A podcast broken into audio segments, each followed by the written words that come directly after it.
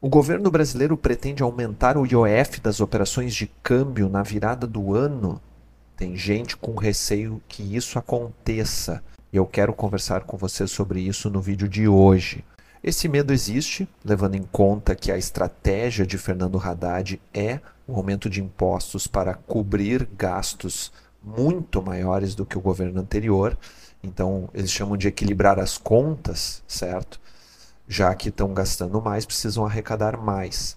E o imposto sobre operações financeiras, ele pode ser aumentado por decreto. Isso ocorre na virada de ano, geralmente na surdina. Ninguém percebe, chega o dia 1 de janeiro e aumentou.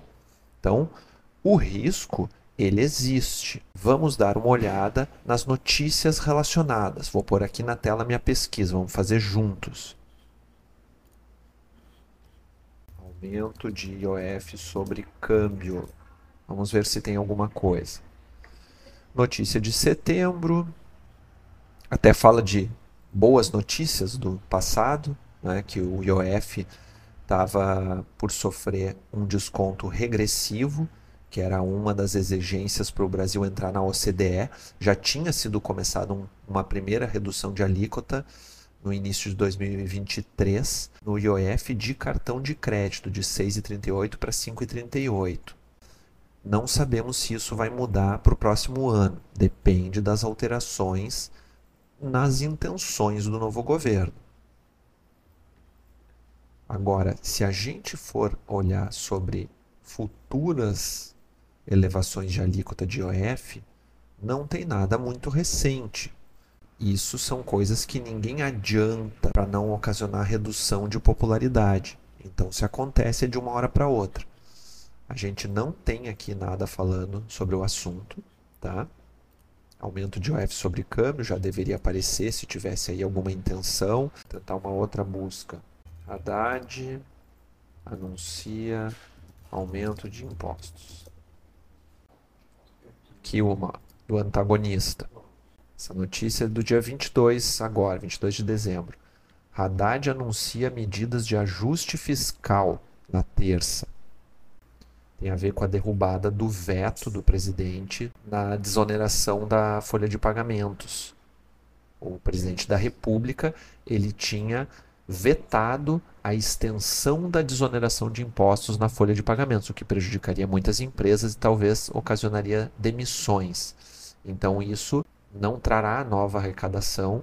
Para compensar, Haddad deve ter, assim, na visão dele, justificativa para aumentar impostos e equilibrar essa conta. Por isso, eu temo um pouco a elevação do IOF, pois é muito fácil fazer a elevação por decreto na virada do ano. Vamos ver o que mais que diz aqui. Haddad anuncia medidas de ajuste fiscal na terça, confirmado para o dia. Na, confirmado na sexta, dia 22. O governo anunciará novas medidas. Uh, o objetivo, segundo o ministro, é ajudar a equilibrar as contas após a prorrogação da desoneração da folha salarial de 17 setores da economia, o que eu falei para vocês. Segundo o Haddad, não haverá criação de impostos nem aumento de alíquotas. Ó, recorte e guarde. Então, tem que acreditar na promessa do ministro da Fazenda. Certo, gente? Mas eu tenho aí um receio de que essa promessa não seja cumprida. Se você tem a intenção de fechar câmbio, seja para papel moeda para alguma viagem em breve ou para remessa para o exterior e não quer pagar para ver, aproveite a alíquota atual de OF sobre câmbio, que é 1,1% uh, se for para a mesma titularidade e 0,38% se for para um terceiro.